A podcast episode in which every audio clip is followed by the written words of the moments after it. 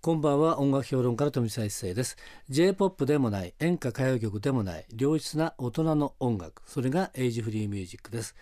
新しい番組がスタートしてこの時間帯に4日間連続でお聴きいただくエイジフリーミュージック富澤一世ワールド毎週月曜日と明日火曜日明けて火曜日水曜日のこのコーナーはエイジフリーミュージックを生み出したアーティストやその名曲の誕生を支えた人物をお迎えしてお届けするトークセッションです2日間にわたってパート1パート2をお送りしたいと思います、えーそれでは今夜のお客様を早速ご紹介しましょう今夜のゲストはこの方です平原彩香です。よろしくお願いしはまいよろしくす。お願いしますお久しぶりですと。いうことでですね去年ね来ていただいたんですよ、はいあれ去年の時は何でしたっけねあれはウィンターソングブックであウィすン。ターソングブックですねはいよく覚えてましたね 覚えてます。でも伊勢さんとは、はあの谷村新司さんのはいコンサートで、あの偶然お会いして、あそうですよねあれは確か国立劇場だその谷間さんですうねそうです。桜がもうすぐあそうだそうちっだちゃうかなぐらいのっていう頃くらい4月の頭くらいでしたね確かねかな。ということはもうあれから1ヶ月経ってということですねそうです。はいで今回ですね来ていただいたのは、はい。えー、2013年の12月発売の「What I Am」以来のオリジナルアルバムそうですね。 「プレイヤー」っはい。ていうことなんですけれどももうそんなに経ってるんですかねそうなりますね。でだすよからねまあそのウィンターソングブックの、まあカバーをうん挟んでっていうことになってるので、でもそれにしちゃアルバム頑張って出してますよね、そうですよねすごいペースで、そうですよね本当に、ね皆さんですねだんだんね感覚が長くなってあいつの間にか数年間出せない人とかねああ結構多いですからねやっぱりねキャリアエース多いよねすごくね あなるほど8年とかねえひょっとしたら10年出してない人とかねえいますよでもあれですよ出せるうちにどんどん出してた方がいいと思います ねいや本当に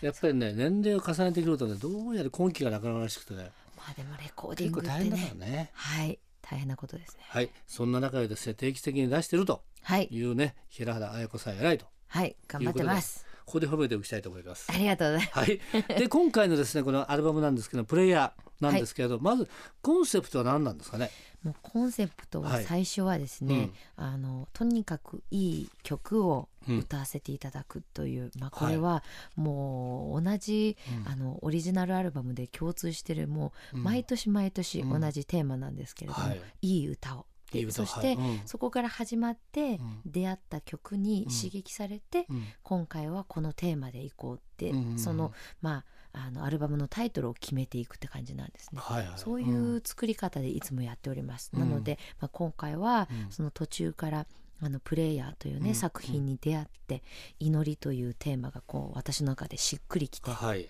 なのでじゃあ今回はプレイヤーでいこうと言って、うんあの曲をまた作ったり、うん集めたりしていたらもう本当に偶然にも祈りという言葉が多く入ってる作品に出会えたりと、うんそそんな作り方を今回しましうた。ん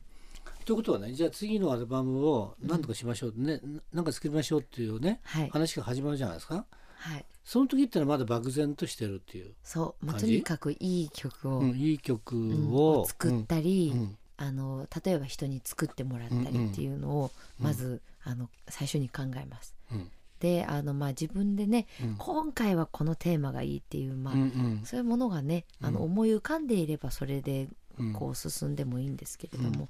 やっぱりそのテーマに縛られて、うんいい曲が埋もれてしまってもいけないなっていう気持ちがあるので、うんまずはこう曲を大切に、うんうんいい曲を優先して。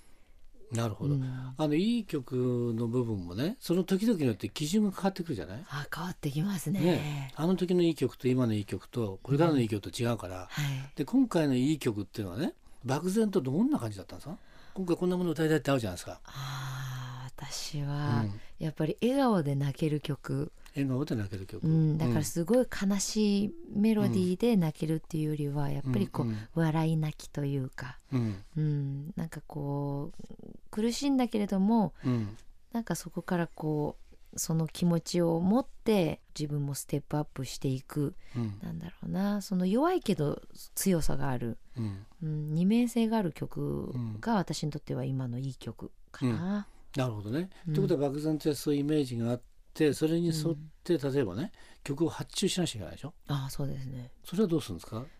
あそこのれは具体的にねああそれはですね、なんか今回はまうあんスタッフの人が、うんその日本の作家さんだけでなく海外のうん方にうんも、はいあの平原彩香に曲をうん作りたい人というので、うんあの発注したみたいなんですね。これは全部海外の人も全部オリジナル曲を書いてもらったと。そうなんですだから半分がうん海外の人、半分の人が、まあ、私も含め日本人なんかワールドワイドだね。そうなんで本当すによ。ね普通の外あ、ね、あの海外の人っていうのはあり曲をねあそうですね詞をつけてっていうのが多いわけじゃないですか。確かにでも確かにこれ見るとですね横文字が多いああの作作曲者のところで ねそうあそうねですそうよなんでね。すよ名前に、うんなかなかねこう紹介しにくい、ね、人がいっぱいいるなっていう感じの ねことなんですそうがであの海外の,、うんあのメロディーメーカーの人とね、うんやっぱりまた別だと思うんですよ日本の方のやっぱりメメロディーと違うと思うんですが、うんそれを歌う方としてはどうなんですか、それがうんやっぱりね、うん英語のメロディーにうん日本語詞をつけるというのがとても難しくて、うん英語でうん一音で「You」って言えちゃうけど、うんうんうん日本語だと「あなた」ってあなたって、うんそう3文字ひあの3音必要だからうんそこら辺がとても難しくて、うんその日本の俳句を作るような感覚でうん言葉を厳選して、うんあの作っていかないと、うんもう文字がうん飛び出してしまってうんメロディーに、うんそこをこういろいろこうかっこ悪くないように歌いこなすのが難しかったです。なるほどこれあれですかねあの海外の人が書いてるものをね要するにデモテープかなんかで来ると思うんですよね、はい、英語でも乗っかってるのもあるわけそうですね、ラララの人もいるし、うんもう英語詞をもうあの、本当にあの真面目にっていうか、うんうんまあ、本気で書いた英語詞、うんうんうん歌詞をそのまま歌ってうんもうその海外の、うんもうプロの方が歌っていうんうる仮歌で仮歌で、うんでももう仮歌さんとかじゃない感じ、おレベルがもう高いと、そうでうん音も、うんあの本番の音で作ってきてるので、うんもうデモテープじゃないうんうんですよね、海外ってねなるほどねそう日本はねそのデモテープはデモテープでとしそてう作る別からでそすうよねそこがまた面白くて、ということはあれですよねもう出来上がった曲を今度は自分がね歌うですよねはいでそのまま歌ってカバーになっちゃうからそうですねそうじゃなくて一体ばらしてという部分とね、でもしくは、えー英語詞を取ってうん日本語詞をはめ,、はめて作らなくちゃいけないっていう、そう結構大変だなそれ。